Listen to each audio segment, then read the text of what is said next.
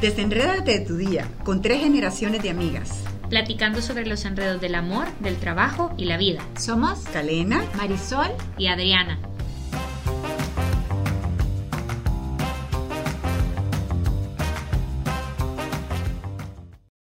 ¿Cómo se sienten los demás después de estar conmigo? ¿Cómo gestiono lo que no puedo cambiar? ¿Cuál es el antídoto para la toxicidad? Y en el podcast de hoy, ¿cómo evito ser tóxico? ¿Qué tal están? Si me oyen un poco ñangosa es que voy saliendo de una gripe, que hemos estado todas convalecientes, pero seguimos para adelante y podcast no va a faltar. Yo les quiero contar una anécdota. Fíjense que el domingo pasado yo estaba en misa, llegué tardísimo, porque era la lluvia, había huracán, y eh, me quedé como en una sala anexa, o sea, no estaba como en la sala principal de, de la iglesia. Entonces, normalmente donde yo voy a misa, siempre hay señoras que te van ubicando. O sea, en la pandemia eran muy útiles. Entonces, nos sentamos con mi mamá y mi hermano y nos sentamos como en la parte de atrás donde había confesiones. No nos íbamos a confesar porque estaba llenísimo y además todas las demás estaban ocupadas. Solo quedaba como una línea donde no estorbábamos y donde nada, nos sentamos ahí muy tranquilos eh, a oír misa muy piadosamente. Entonces, muy piadosamente, llega una señora y entonces nos dice, no se puede sentar aquí si no se van a confesar. Entonces yo Oh muy my bien God. empecé. No, no, si aquí no molestamos. No, pero si no se va. Bueno, nos vamos a, nos vamos a confesar, señor, nos vamos a confesar. Entonces, nada, se quedó tranquila y en paz. Vio que la gente se movía y que nosotros no nos movíamos y, llegó, pero si no se van a confesar, se tienen que mover. Y así empezó. Entonces mi mami, eh, que digamos, entre sus muchas virtudes, la paciencia no es tanto una de ellas y que yo le heredé, me le dice, señora, quiero ir misa en paz. No le eches la culpa a tu mamá. A tus me- es verdad, es verdad, es cierto, tiene razón. no, esto no se acerca de esto. Entonces, la señora seguía y a mí, y no sé si ustedes han visto el meme de señora siéntese, con C, el C, señora con C. Entonces yo le dije, señora, siéntese, ya brava yo, porque yo muy amor, pero brava yo. Entonces ustedes dirán, la señora, Qué ¿por qué, me está, ¿por qué me estaba molestando? O sea, yo nada malo estaba haciendo ahí. ¿Qué señora más tóxica realmente? Es lo que yo pensé. Pero el podcast de hoy en realidad no es la gente tóxica a mi alrededor, sino cómo evito ser tóxica. A ver, o sea, haciendo la autorreflexión, ¿quién es la que se amargó? ¿Ustedes creen que la señora se acuerda de mí? No, la señora No. estaba haciendo su papel. La señora- la pobre señora se sentó- todavía no duerme por No culpa tuya. Le faltaste el respeto, Pero aquí Adriana. está. Adriana María. La Pero además estaba- ella, como estaba haciendo su trabajo, ella probablemente lo va a seguir haciendo y ella bien tranquila no supo que hubo en tu corazón. Qué Cabal, cosa, y yo brava, o sea, o sea, pude haberme movido para confesarme, pude eh, a- haber respondido de mejor manera, y yo diría que tóxica Sonreír. esta señora que me está fregando, pero en realidad la única ahí que se amargó, que ni se levantó para confesarse ni nada, fui yo. Sí, además tuviste doble trabajo. Cabal. El trabajo de que te enojaste y el trabajo que de que te tenías que volver a contentar. Realmente a veces no, mm, sí señalamos quién es tóxico y tenemos claro, y estoy segura que ustedes ahorita en la cabeza están teniendo una lista completa de la gente tóxica. Pero es bien fácil señalar, pero ¿y será que nos damos cuenta cuando nosotros somos tóxicos? Se necesitan Cuesta dos. muchísimo, cuesta muchísimo darnos cuenta cuando nosotros estamos siendo tóxicos, porque además tenemos todos los argumentos para saber cuándo nosotros tenemos la razón. Sí. Y tenemos todos los argumentos para saber todo lo que está sucediendo en nuestro corazón y en nuestro cerebro. Y no tenemos los argumentos para saber lo que está sucediendo ni en el corazón ni en el cerebro del otro. Entonces es bien fácil ver solo mi lado. Y, y no solo es fácil, sino que es como lo natural o no.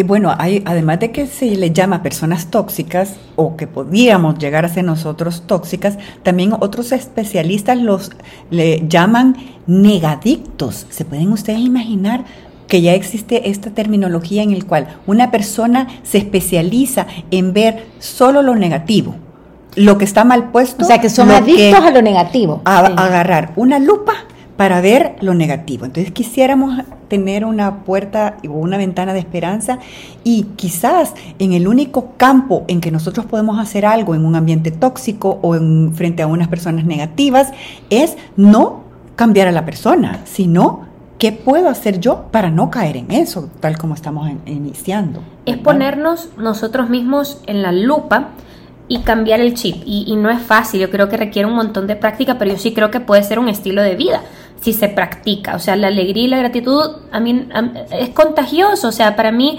una de las cosas más bonitas que me digan no es qué bonita estás, qué, qué, qué linda andas. Oye, me súper segura de mí misma, vea. Me acabo de juzgar de Marisol porque me comí un, gran alfajor, el quinto. A ver, a ver, a ver, Pero independiente pensamiento tóxica sí, sí, Hoy yo vengo con todo o sea salió una gripe y todavía me quedó lo tóxica pero en realidad creo que la cualidad más bonita que le digan a uno es esta niña transmite alegría o, o, positivismo positivismo o sea no hay nada más espectacular que estar con alguien que, te, que te dice, que te da así como lo normal, ve un poco sketchy, pero de, buena energía, vea buenas vibras, eh, todo eso. Y tiene esto que ver muchísimo con la marca personal, que mucho de esto es preguntarse, y después de que las personas han estado conmigo, ¿cómo se sienten?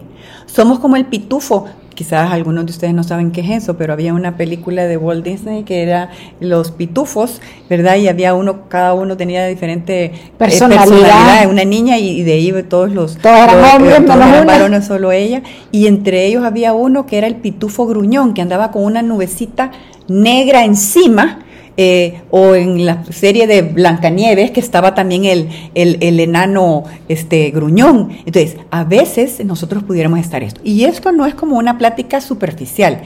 El índice de, credibilidad y de confianza de Edelman es, es una, es una eh, entrevista o una encuesta muy valorada por todos los eh, empresarios y, y, mide qué es lo que la confianza que hay en los sectores de la sociedad en lo que refiere a Latinoamérica, dice que la mayoría de los latinoamericanos, su primera actitud es de desconfianza.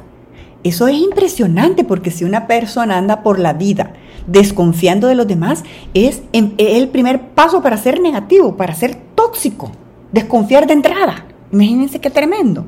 Es interesante tomar conciencia que cómo influye en el organismo que yo tenga pensamientos tóxicos o que tenga pensamientos de desconfianza o negativos, porque produce taquicardia, sudoración, dolor de cabeza, molestias gastrointestinales, contracturas musculares. Cada vez que nosotros criticamos, em, le vemos solo lo malo a la actuación o al trabajo de alguien y además solo pensamos mal de la otra persona, nos produce todo esto nos producimos daños de salud, nos producimos em, malestar general, nos producimos insatisfacción, nos producimos esa sensación, mal humor, esa sensación de no estar a gusto, de no estar bien con nosotros mismos y de no estar en paz. Yo siento que una de las cosas más maravillosas de un ser humano que, de que puede sentir una persona es sentirse en paz. Y cuando uno no tiene paz, es que quiere salir huyendo. Yo creo que todos en algún momento de la vida hemos sentido que en una situación de estrés, y lo decimos, decimos, es que ya quiero salir corriendo, ¿verdad? Y ese quiero salir corriendo representa esa necesidad de paz. ¿Verdad? Y entonces, ¿cómo llegamos a esa necesidad de paz? ¿Qué podemos hacer, verdad? ¿Qué es lo que podemos hacer? A, mí me encanta, Kale, que tú decías al principio cuando estaban viendo esto, que hay que ahogar el mal en abundancia de bien. Y a veces no es fácil ver todo lo bueno. Creo que es un ejercicio que todos tendríamos que hacer en el momento que se vienen los pensamientos negativos, quizás como un tip, que cada cosa mala que venga, da gracias por tres cosas buenas. O sea, para que siempre podamos ver que dentro de algo malo, de algo que nos hace infelices, demos de algo. Ahorita en la gran lluvia que hubo, que te cayó una gotera, da gracias que tenés techo, que tenés a tu familia que está bien y da gracias que tuviste monchis para comer mientras estaba lloviendo. O sea, de lo malo, intentar encontrar tres cosas buenas para evitar esos pensamientos que no solo causan eh, eh, dolor físico, sino que también, o sea, toda la parte, toda la parte emocional. Seamos conscientes de que los pensamientos negativos real, son reales y existen. O sea, tampoco podemos decir santa perfecta, y ando alegre todo el tiempo y gran sociópata, pues, o sea, de que no sentís. pero sabemos que, va a haber momentos y está bien sentirlos, es parte quizás de, de ese inherente del ser humano. Y esto es importante que lo tengamos como en, en, eh, en presente. Con el punto que acaba de decir Adri, es, lo podemos hacer una analogía y, por ejemplo, los grandes eh, pues, gurús de la nutrición dicen que tenemos que evitar la comida chatarra para tener salud em, integral y que tengamos de verdad muy buen estado físico. Bueno, y por eso tenemos que evitar la comida chatarra. Lo mismo con el pensamiento. Nosotros tenemos que evitar todos los pensamientos chatarra, no alimentar el cerebro, que es la capacidad, eh, el órgano que tiene el alma humana o la parte espiritual humana para poder producir em, pensamientos positivos, después sentimientos positivos y después acciones positivas. Entonces, ¿cuáles serían los, la alimentación chatarra? Crítica, eh, ver lo malo siempre y además em, ver envidias. Y saber también que hay momentos en los que nosotros estamos un poco más susceptibles. Y en esos momentos en los que estamos un poco más susceptibles y en los que nosotros somos los que estamos más propensos a ser tóxicos, también necesitamos parar, respirar, pensar, evaluar por qué estoy así, por qué me está afectando tanto esta situación. Me lo decís por el alfajor, vea. ya va, ya va. Y yo nada había dicho, fíjate. Pero, te, estaba viendo, te estaba viendo a ti cuando estaba diciendo eso. Ay, cabal, ajá. ajá. yo, yo, creo que tengo que hablar con Rorro, pero que hay, hay, algo raro ahí. Que, la culpa de ella te está bien ampliada. hay que detallarla, a ver qué va a pasar ahí. Sí, porque pero, nos podemos autoengañar. Claro, o sea, Ay, gracias, Gale. Gracias. Ustedes no la ven, pero es, y es bien linda, tiene un pelo precioso, una cintura nos estábamos dando. Así. Seguir, continuar, que nos queda todavía. Nos estábamos piropeando una a la otra y realmente, miren qué linda nos vemos ahora. gracias. Pero eso, eso es importante, entender por qué nos estamos por qué te estamos como más edgy, por, por qué estamos más susceptibles, más, susceptibles, más como a vidrio, como diría la abuelita. Más vidrio, cabal porque todos tenemos ese momento y entonces además de saber por qué estamos más vidrio, todas tenemos ese momento de qué podemos hacer para hacer retroceder eso que nos estresó. Yo tenía una amiga que en una temporada en específico, ella se fue todos los días, todas las mañanas, de madrugada al mar, porque lo único que le quitaba el estrés era el mar. Wow. O sea, no, no creas que era aragana y perezosa y todo lo demás. No, no, no, no. Era, su, era su, vitamina diaria, su antídoto, exactamente. Entonces, se iba al mar todas las mañanas a llenarse, o sea, era su paz. Pero mira, esta mujer realmente era bien sabia porque hace unos días atrás, eh, se celebró el Día Mundial de la Salud Mental, que gracias a, la pandemia ya dejó de ser tabú hablar de esto. Y entonces lo primero que, es, que te dicen es que tú busques realmente cuáles son lo que te hace que descanses o que, o que te da estrés. Y uno de los puntos es eso, conocerse. Claro. y, y otra cosa que dicen los expertos sobre este tema es que las investigaciones señalan que el 93% de los de los eh, de lo que nosotros pensamos o tenemos miedo, eso no pasa. El 93%, o sea, las cosas que hemos pensado que son malas no van a pasar en el 93%, o sea que me estoy preocupando y, teniendo ansiedad por cosas que el 93% de posibilidades que no van a suceder. Y sin embargo, aquellas cosas que puedo hacer para solventarme la vida, las estoy dejando de hacer. Entonces, tanto llenarme de situaciones positivas, ya sea el mar, ya sea la música que me gusta, ya sea hacer ejercicio, 20 minutos diarios, ya sea jugar con mis hijos, ya sea, no sé si ya dijimos escuchar música, ya sea abrazar una bueno, un apapacho rico con los niños. Bueno, yo porque soy mamá. Con mi marido. Claro que con el marido espectacular y necesario también. Pero sí abrazar importantísimo, o sea, a los niños. O sea, yo no sé pero para los niños también es importante.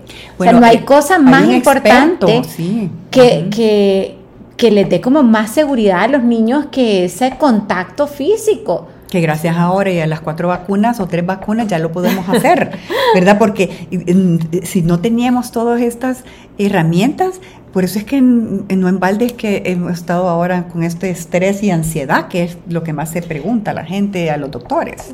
Tú lo decís por la lejanía de los abuelos con los, con los, con Y- los y que niños. la pandemia sí nos Sí, hizo hacer pero, eso. pero ojalá que no haya sido con los papás, con los niños, ¿verdad? O sea, porque esa parte, pues, Pues mira, de- Bueno, ha habido de todo, ¿verdad? ha habido La verdad todo. que sí, ha Pero habido este de todo. experto decía, ocho abrazos al día que duren ocho segundos.